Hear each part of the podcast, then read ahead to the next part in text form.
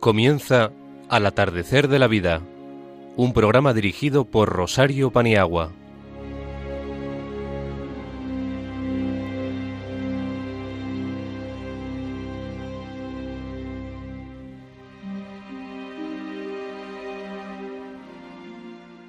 Buenas tardes, amigos. Diría que más unidos que nunca. Aquí estamos, nuevamente, en Radio María.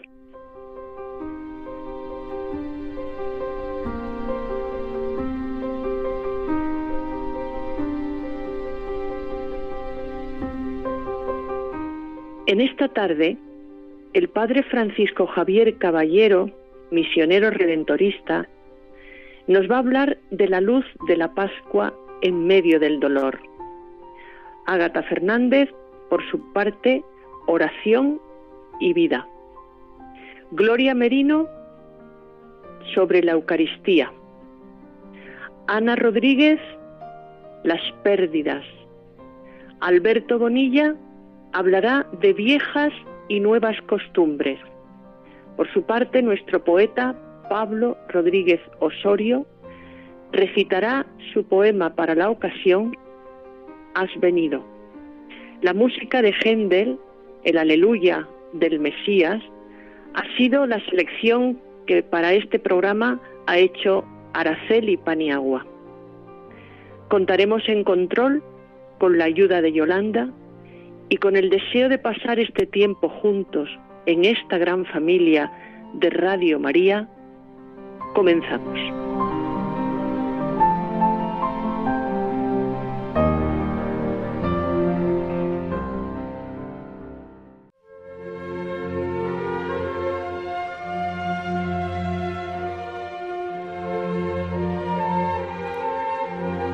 Una voz para este tiempo con el padre Francisco Javier Caballero.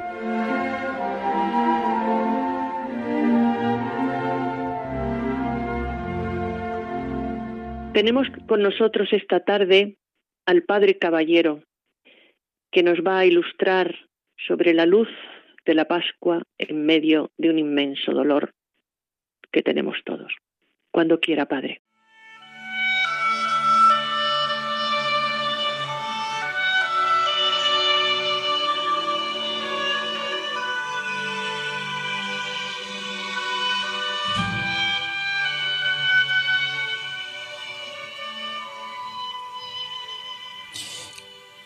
Queridos oyentes de Radio María, muy buenas tardes y un saludo de Pascua para todos vosotros. Nos encontramos en estos días de confinamiento, de reclusión, de muerte y de despedida. A veces la oscuridad parece ser la protagonista de nuestras vidas. La oscuridad, la sinrazón, el sinsentido, el no comprender. Sin embargo, hace poco que hemos celebrado la Pascua, que hemos celebrado la fiesta de la luz, que Jesús se hace presente en medio de nosotros, en medio de su pueblo, y que Jesús disipa toda oscuridad, toda tiniebla. Por eso, viviendo desde esa Pascua, estamos llamados a recrear el amor que Jesús nos enseñó. Por muy difíciles que sean los tiempos, por muy complicado, por muy oscura que parezca esta noche interminable, la falta de luz no tiene la última palabra. El fuego de la noche de Pascua volverá a nacer de una fuerza invisible que es el amor. Cristo, el Señor, es y será luz de todos y para todos. Por eso es tan importante que durante este tiempo nos lo recordemos, nos lo creamos y podamos nutrirnos de nuestra experiencia de fe y de amor en Cristo resucitado. Es importante que ese fuego vivo que ese fuego que cada uno llevamos dentro, que ese fuego de amor, que ese fuego pascual se encienda y anime la esperanza a nuestros hermanos, a tantas familias que están viviendo una despedida sin ser despedida a tantas familias que están viviendo la enfermedad, la precariedad económica, la falta de tejido relacional, a tantas personas que viven solas, que están aisladas y más confinadas que nunca. Por todas esas personas, por todos ellos, necesitamos volver a decirnos sí creo en Cristo resucitado, sí creo que la luz vencerá la batalla frente a la oscuridad. Es Pascua, estamos viviendo el tiempo pascual y la Pascua y la resurrección son para todos. Ese fuego ilumina y da calor a todos. Solo basta que acerquemos nuestra mano para que podamos percibir su calidez, para que podamos percibir su amor para que podamos sentir en nuestro interior esta vocación al amor y a la necesidad de amor, de amar, a la entrega, al darnos a los demás y decir, como Jesús nos dice a través de su resurrección, tú no morirás nunca, porque tú eres vida, porque tú estarás vivo siempre en nuestro corazón. Feliz Pascua y un mensaje de aliento y de esperanza en estas horas difíciles que nos ha tocado vivir. Queridos amigos, muy buenas tardes.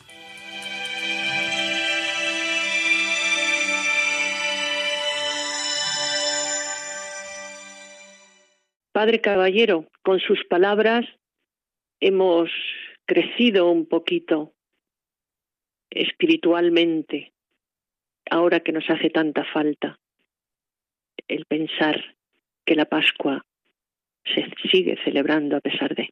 Muchísimas gracias.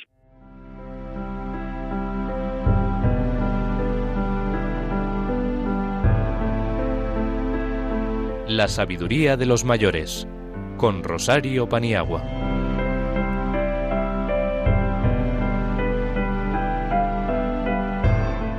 Ágata Buenas tardes. Te escuchamos con el mismo interés de siempre. Les dedico un mes más con un tema, oración y vida. No siempre parece fácil armonizar vida y oración. Muchas veces se debe a que tenemos una idea falsa, tanto de la vida como de la oración. Pensamos que la vida consiste en estar agitados, realizando muchas actividades y que la oración es retirarnos de la vida, nada más lejos de la realidad. Nuestra oración es expresión y fuente de vida cristiana. Nace de la vida y nos conduce a ella. Es falso oponer oración y vida, como si la oración no perteneciera a la vida. Al contrario, es uno de los momentos fuertes de nuestra vida, un momento culminante de nuestra acción, porque desde la oración alentamos y sostenemos nuestro vivir. El encuentro sincero con Dios centra nuestra vida en lo único necesario, liberándonos del egoísmo y poder, acaparándonos de las cosas. A la vez suscita en nosotros energías que difícilmente se despertarían si todo se redujera a lo finito. Por otra parte, nos permite descubrir las raíces profundas de los conflictos y del sufrimiento humano y nos impide contentarnos con cualquier justificación evasiva. Al abrirnos al amor del Padre, encontramos en Él el mejor fundamento para reconocer, amar y servir a los hermanos. Muchas gracias, Ágata. Nos has dado mucha instrucción tan necesaria en estas circunstancias. Vaya por delante nuestro respeto y oración por las víctimas, sus familiares, sus amigos y por todas las personas que están sufriendo la pandemia. Transitábamos por una vida llena de prisas, quehaceres, sin escucharnos mucho, con estrés, agendas llenas, compromisos, obligaciones y rutinas. Y de repente, una revolución con nombre de virus se ha metido sinuosamente en nuestro mundo y lo ha puesto del revés. Tal vez el hombre creía que lo podía todo, viajes espaciales, ingeniería genética, tecnologías de última generación, avances en la información y la comunicación. Y también, ¿por qué no decirlo? Hemos vivido mirando poco a Dios, poco a los otros y poco a nuestro interior. Hemos vivido con distancias, con muros, con prisas, con muchas prisas. ¿Y para qué? Realmente esta existencia, que a grandes trazos hemos señalado, necesitaba sin duda de una revisión. De esta pandemia, con el inmenso dolor que encierra y que estamos sufriendo, no cabe duda que podremos aprender nuevas lecciones.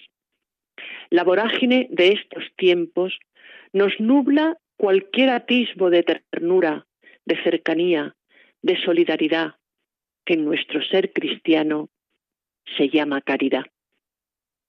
Estos días hemos visto y oído mucho y a muchos. Hemos acompañado a distancia en el lecho del dolor. Hemos despedido a seres muy queridos con la impotencia de no poder estar cerca. Pero, paradójicamente, nos hemos acercado más los unos a los otros. La solicitud por las cosas de los demás ha tomado cuerpo en nosotros y se han estrechado lazos. Se ha producido la cercanía en la distancia. Hemos oído incluso a personas no creyentes que esta situación nos va a hacer cambiar. Probablemente saldremos, seguro ya, menos personas, pero mejores personas, porque hemos tocado los límites. Son muchas las reflexiones que me invaden esta tarde, pero que me quiero centrar en algo muy concreto, lo que le he denominado el paso del yo y lo mío al nosotros y lo nuestro. Todos nosotros, y más a estas edades, hemos tenido experiencias de dolor, enfermedades, pérdidas de seres queridos, pero era nuestro, de nuestra familia, de nuestro círculo, pero ahora no. Ahora lo que estamos viviendo es del mundo entero, en su más amplio sentido de la palabra. Sufrimos por el que conocemos y por el que no conocemos. Nos alegramos por un amigo nuestro que sana y por otro que sana al otro lado del mundo. Lloramos a nuestra gente y lloramos a gente que están a miles de kilómetros. Nos toca remar en la misma dirección. Esto es un tema de todos y de cada uno de cada sanitario, de cada cajera, de cada transportista, de cada trabajador público, policía, guardia civil, de cada limpiador de la vía pública, de cada empleado de servicios funerarios, de cada voluntario, de cada uno que se queda en casa cumpliendo responsablemente con lo mandado, con cada persona mayor que esté sola sin visita en la residencia y con cada familia que ve cómo su despensa se va vaciando por no poder trabajar. Ante esto, los gestos de solidaridad, caridad para nosotros se multiplican. Cada palabra de consuelo suma. Cada vez que nos lavamos las manos, suma. Cada llamada a alguien, suma. Cada WhatsApp, suma. Cada día de confinamiento, suma. Y cada oración, desde las entrañas compasivas, suma. Y suman mucho, mucho. La crítica, la descalificación, el enfrentamiento, la irresponsabilidad, el egoísmo restan y restan mucho. Y no estamos ahora para restar y dividir, sino para sumar y multiplicar. No es nuestra pandemia, mi pandemia, es la de todos. Por ello se nos pide amplitud de miras y hacer una lectura cristiana y no nos está permitido perder la esperanza porque Dios camina a nuestro lado.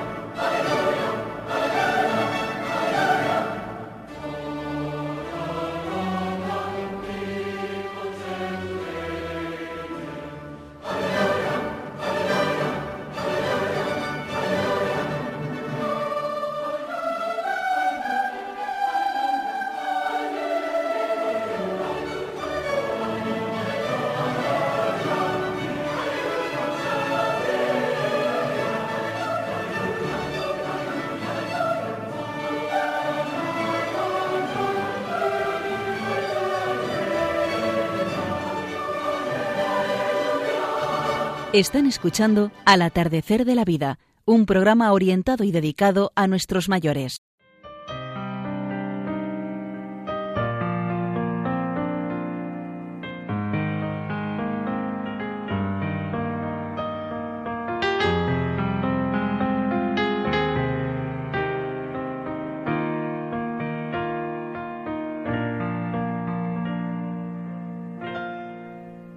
El pensamiento de los mayores con Gloria Merino.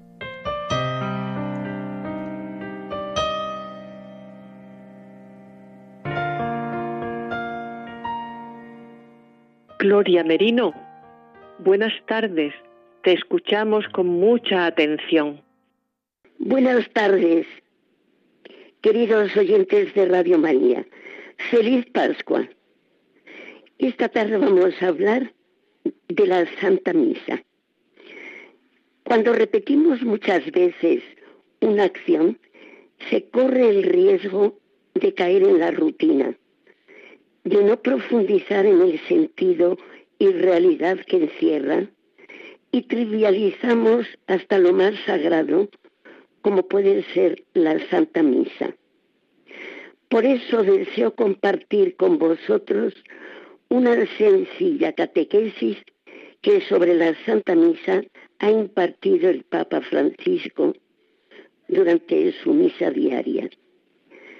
La misa es el momento privilegiado para estar con Dios. Si verdaderamente fuéramos conscientes de lo que ocurre en la Santa Misa, escucharíamos una voz interior que nos dice, descálzate, la tierra que pisas es tierra sagrada. Sí, descálzate de pensamientos mundanos y sintoniza con Dios. Justamente estos días pasados hemos celebrado la Semana Santa, el gran misterio pascual, la pasión, muerte y resurrección de Cristo, en que Cristo se ofrece en sacrificio al Padre para la redención de los hombres. El Padre no es solo el que recibe el sacrificio del Hijo, sino aquel que da en sacrificio a su Hijo. Tanto amó Dios al mundo que le entregó a su propio Hijo. Acepta el sacrificio de su Hijo porque se sacrifica por sus hermanos. Y Él se complace con ese sacrificio porque le permite tener misericordia con el mundo. El Padre es el destinatario del sacrificio, pero los beneficiarios somos nosotros. El misterio pascual comienza el jueves santo en la última cena diciendo Jesús, he deseado ardientemente celebrar esta cena con vosotros. Durante ella instituye la Sagrada Eucaristía, tomando el pan y el vino y diciendo, tomad y comed, esto es mi cuerpo, tomad y bebed, esta es mi sangre. Haced esto en memoria mía, dando con ello poder a los apóstoles para que puedan seguir ofreciendo al Padre el sacrificio de Jesús en la cruz, actualizado en la celebración de cada misa. Toda la misa se mueve en el espacio de la Santísima Trinidad. Por eso comienza la misa con la señal de la cruz y en el nombre del Padre, del Hijo y del Espíritu Santo. Sigue un acto penitencial pidiendo perdón a Dios y a los hermanos con humildad, como el publicano en el templo. Escuchar la voz de la conciencia y sentir sobre nosotros la mirada misericordiosa de Dios. A continuación, el himno del Gloria, alegre anuncio del abrazo entre el cielo y la tierra. Un himno de alabanza, de adoración y acción de gracias a la Santísima Trinidad. Proseguiremos en siguientes programas. Buenas tardes con todo cariño y repito, muy feliz Pascua. Gracias, Gloria. Como siempre, nos has ilustrado con tus reflexiones tan hondas. Mayores y familia con Ana Rodríguez. Ana Rodríguez, buenas tardes. Te oímos con el tema que has preparado para nosotros, que será muy útil como siempre. Acabamos de pasar unos días que nos han provocado sentimientos con sabor agridulce ha sido la gran pérdida con mayúscula que sufrieron la madre y los discípulos de Jesús con su pasión y muerte, pero también hemos gozado de su resurrección y la victoria de la vida sobre la muerte. Ambos sentimientos, tristeza y alegría, están muy ligados, son las dos caras de la misma moneda que es la vida. Cada pérdida que podemos tener en la vida que pueden ser desde personas hasta abandono de hogar, hasta matrimonio de los hijos, vida religiosa. Todo eso va a acarrear un duelo del que ya hablaremos en otro momento. El dolor de las pérdidas es una condición humana de nuestra propia naturaleza. Todas las pequeñas o grandes separaciones que vamos viendo o viviendo no solo nos recuerdan que todos los vínculos son provisionales, sino que nos van preparando de alguna manera para el gran y definitivo adiós. Hay muchas clases de pérdidas, pero como hay poco tiempo yo me voy a limitar a la pérdida más importante que es la pérdida de la vida. El sufrimiento causado por la pérdida, por una pérdida humana, es una experiencia que penetra hasta lo más íntimo del corazón y si no lo asimilamos y no lo admitimos puede acarrearnos graves problemas. Si la pérdida es radical y definitiva, como en el caso de la muerte, todas las dimensiones del deudo se verán afectadas, emocional, física, conductual, espiritual, de tal manera que se puede llegar a sentir que la vida no tiene ningún sentido para esa persona. Adaptarse a un medio en el que el ser querido ya no está y recolocarlo emocionalmente continúa, mm, es una tarea continua que se puede resolver mediante un duelo que puede durar entre meses y tres años. El ser humano es vulnerable, no es eterno, no es omnipotente y puede acabar en cualquier momento. El sufrimiento es lo que nos pone en contacto con esa vulnerabilidad y es una, es una experiencia que penetra hasta lo más íntimo de nuestro ser. Afortunadamente, con el paso del tiempo y nuestra capacidad de resiliencia, el dolor se va aminorando afortunadamente. No hay que sentirse mal por ello, puesto que es la propia naturaleza la que tiende a quedarse con los buenos recuerdos, desechando los destructivos. Si no, el duelo sería interminable y hasta patológico. Se trata de aceptar lo que ha pasado, no de olvidar. Una muerte no se olvida nunca. Aceptar y significar significa que las personas somos finitas y que estamos aquí un tiempo que nos ha colocado el Creador. Esto puede parecer así un poco rápido, pero sí quiero partir de un poco de tiempo y es que mm, quisiera dedicar unas palabras a todas esas personas que durante esta situación de pandemia o enfermedad han pasado a engrosar las listas de mártires y de héroes, que se han ido en silencio y en soledad de muchas de nuestras familias o conocidas, y a las que acompaño en el sentimiento y en la esperanza cristiana.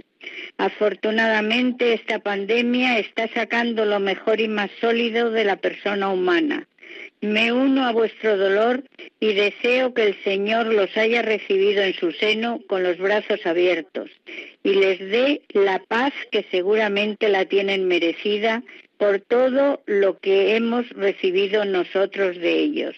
Descansen en paz. Ana, muy agradecidos por las pistas que nos has dado y todo ayuda a llevar lo mejor posible esta situación. Muchas gracias, Ana.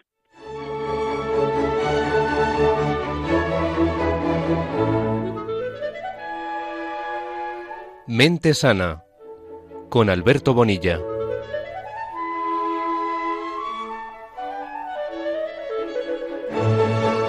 Tenemos con nosotros a Alberto Bonilla, que también aporta reflexiones casi monográficas con el resto del programa sobre la pandemia. Muy buenas tardes a todos. Muchísimas gracias, Charo, por tu presentación, por tu generosísima presentación, como siempre. Y hoy de lo que venía a hablaros es de viejas costumbres, nuevas costumbres. Y el título no es azaroso. O sea, hablo de viejas frente a antiguo, porque vieja siempre tiene una connotación de, desfasado, mm, de que no pega con nuestro tiempo, mm, disgusto, mm, como un vestido, como un coche, como una casa. No, no es agradable. Sin embargo, antiguo no tiene esa connotación cuando ponemos ese, ese adjetivo. Viejas costumbres, nuevas costumbres. Viejas porque, sin ir más lejos de enero, febrero este año, pues durante esos meses, durante enero y febrero, estábamos teniendo unas rutinas, una forma de vida totalmente distinta a la que tenemos a día de hoy. En enero y febrero llenábamos nuestra vida con hábitos y rutinas a los que dábamos muchísima importancia pensábamos que eran muy importantes en nuestras vidas. Y precisamente por eso depositábamos en ellos de nosotros una importancia y hacíamos que llenasen nuestras vidas. De la noche a la mañana, en España, se declara el estado de emergencia. Todo el mundo tiene que estar en sus casas. Todo el mundo no puede salir nadie de sus casas. Durante ese tiempo hemos estado muchas horas, muchas horas metidos. Y durante ese tiempo hemos desarrollado nuevos hábitos y nuevas rutinas. Y frente a lo que pensábamos hace tres, cuatro meses, ha habido vida más allá. No se ha acabado el mundo, sino que eh, hemos podido superar todas esas dificultades, todo aquello en lo que depositábamos tantísima importancia y dejábamos que llenase nuestras vidas, de repente hemos visto que no ha sido así. Hemos visto que como cocinar se podía mm, convertir de, sin más, algo que hay que hacer para poder alimentarse y poder sobrevivir, a intentar cocinar platos más sanos, mm, más elaborados, más bonitos. Y de esa forma hemos rellenado parte de nuestro tiempo. Que luego hemos querido hacer algo mm, que teníamos mucho tiempo aparcado desde hacía mucho, que hemos querido pintar o coser para producir algo, tener algún momento de ocio en el que no solo pasáramos el rato, sino que además produjésemos algo. Y ese paseo que creíamos por las tardes a las seis y media de la tarde eh, por el parque siguiendo una determinada ruta, de repente pasa a un segundo plano. Vemos como esos, esos viejos hábitos realmente no han sido para tanto, sino que hemos sido capaces de desarrollar cosas nuevas, reinventarnos a nosotros mismos y de esa forma mejorar nuestra, nuestras capacidades y mejorar nuestras vidas. Y con todo esto Probablemente en toda esta dinámica en las que se han caído y han desaparecido viejas rutinas para surgir otras nuevas, primero, eso es a lo que se le llama envejecimiento activo. Envejecimiento activo, del que ya he hablado en otras ocasiones, incluye el hacer cosas distintas para poder trabajar la mente y poder pensar cosas distintas salir de, de, nuestro, de nuestra zona de confort, que se llama, de nuestra zona de comodidad. Pues durante ese cambio hemos visto cómo había cosas antiguas que no funcionaban, cosas viejas que no funcionaban. Y no solo hablo de, del orden social a nivel político, mm, que nos queda bastante, bastante alejados a muchos de nosotros, sino que hablo de rutinas en nuestro, en nuestro día a día. No hace falta irse a cómo ha desaparecido la polución de las ciudades por hacer un uso menor de los coches o de las fábricas, o cómo los delfines han, vuelto ahí a Venecia, que también ha sido muy comentado. Yo hablo precisamente de, de eso, de lo que comentaba antes, de cosas antiguas eh, que estábamos haciendo, cómo si las hemos cambiado y hemos visto que realmente han sido beneficiosas para nosotros. Muchísimas gracias por un día más aquí con nosotros y cuidaos todos mucho. Un abrazo enorme. Muchas gracias, Alberto. Nos has hecho pensar más en positivo.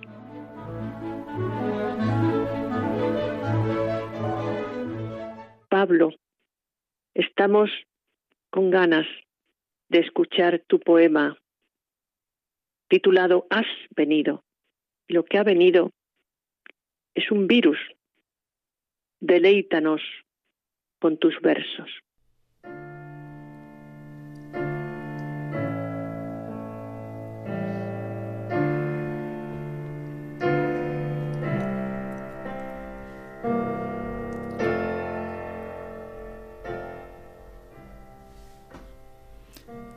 Has venido invisible a mi desierto, cuando aún primavera no ha brotado ni el rosal de mi patio ha florecido, ni se ha vestido mi jazmín de blanco. Has venido con furia desmedida, como huracán sin bridas, desbocado, azotando con rabia las montañas, agitando los mares, antes calmos. Has venido de pronto y por sorpresa, misterioso, en la noche agazapado, sin llamar a la puerta de mi casa, con tu mortífera y malvada mano. Has venido escondido en las tinieblas, porque en tinieblas vives emboscado, para sembrar de sombras nuestras vidas, para sembrar la muerte con tus granos. Has venido, guadaña malhechora, de filo pestilente y afilado, para segar de un tajo fulminante aquello que nos es tan cotidiano. Has venido con nombre a medias, regio, con corona de reyes coronado, con máscara de muerte y de tragedia, como lobo de oveja disfrazado.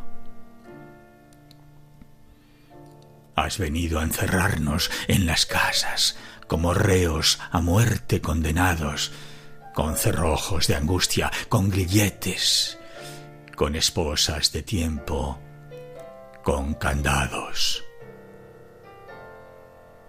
Pero pronto la luz de primavera cegará nuestros ojos tan cansados. Y la lluvia a raudales de los nimbos regará, cual diluvio, nuestros campos. Te arrojará la vida a los infiernos y quedarás en ellos sepultado. Y brotará la rosa en mi rosal y mi jazmín se quedará encalado. Saldremos a las calles y a las plazas dando gracias a Dios que siempre ha estado a nuestro lado en tiempos de miseria, pero siempre constante a nuestro lado. Y beberemos vino y cantaremos, cual sirenas homéricas, mil cantos. Y sobre todo, amigos, nos daremos, sin miedo, como locos mil abrazos.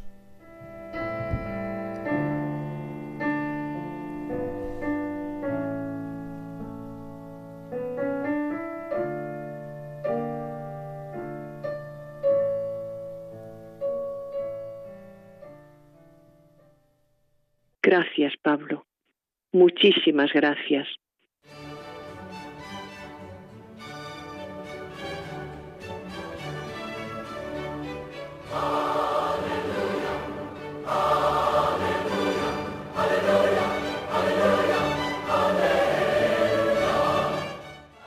Gracias a Araceli Paniagua, que ha seleccionado para este día de Pascua diferente, pero Pascua al fin, de resurrección, el vibrante Aleluya de Händel. Muchas gracias a todos.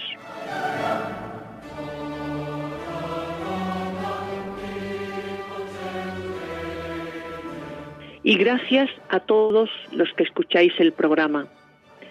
Seguimos juntos, más que nunca, y sabéis por qué. Para conectar con nosotros, Radio María, al atardecer de la vida, Paseo de Lanceros 2, primera planta, 28024, Madrid. O en el teléfono 91 005 3305, expresándos desde dónde llamáis y a qué programas os queréis dirigir. Para las personas que lo quieran oír en diferido, tenemos podcast www.radiomaria.es radiomaria.es y buscar el día que queráis para escuchar el atardecer de la vida 2. Solo nos falta decir que seguimos juntos, juntos viviendo esta situación, la que solo la oración y la generosidad de unos con otros nos ayudará.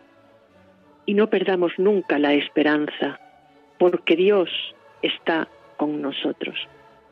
A continuación podéis escuchar la liturgia de la semana y estar conectados a Radio María, más que nunca si cabe en estos días de aislamiento en casa. Amigos, volveremos. Volveremos el día 16 de mayo. Que vivamos este tiempo pascual en medio de la cruz, que es posible. Os mandamos todo nuestro cariño, estamos con vosotros y lo sabéis. Y ahora más. Hasta el mes que viene, que será el día 16 de mayo. Que Dios nos bendiga a todos.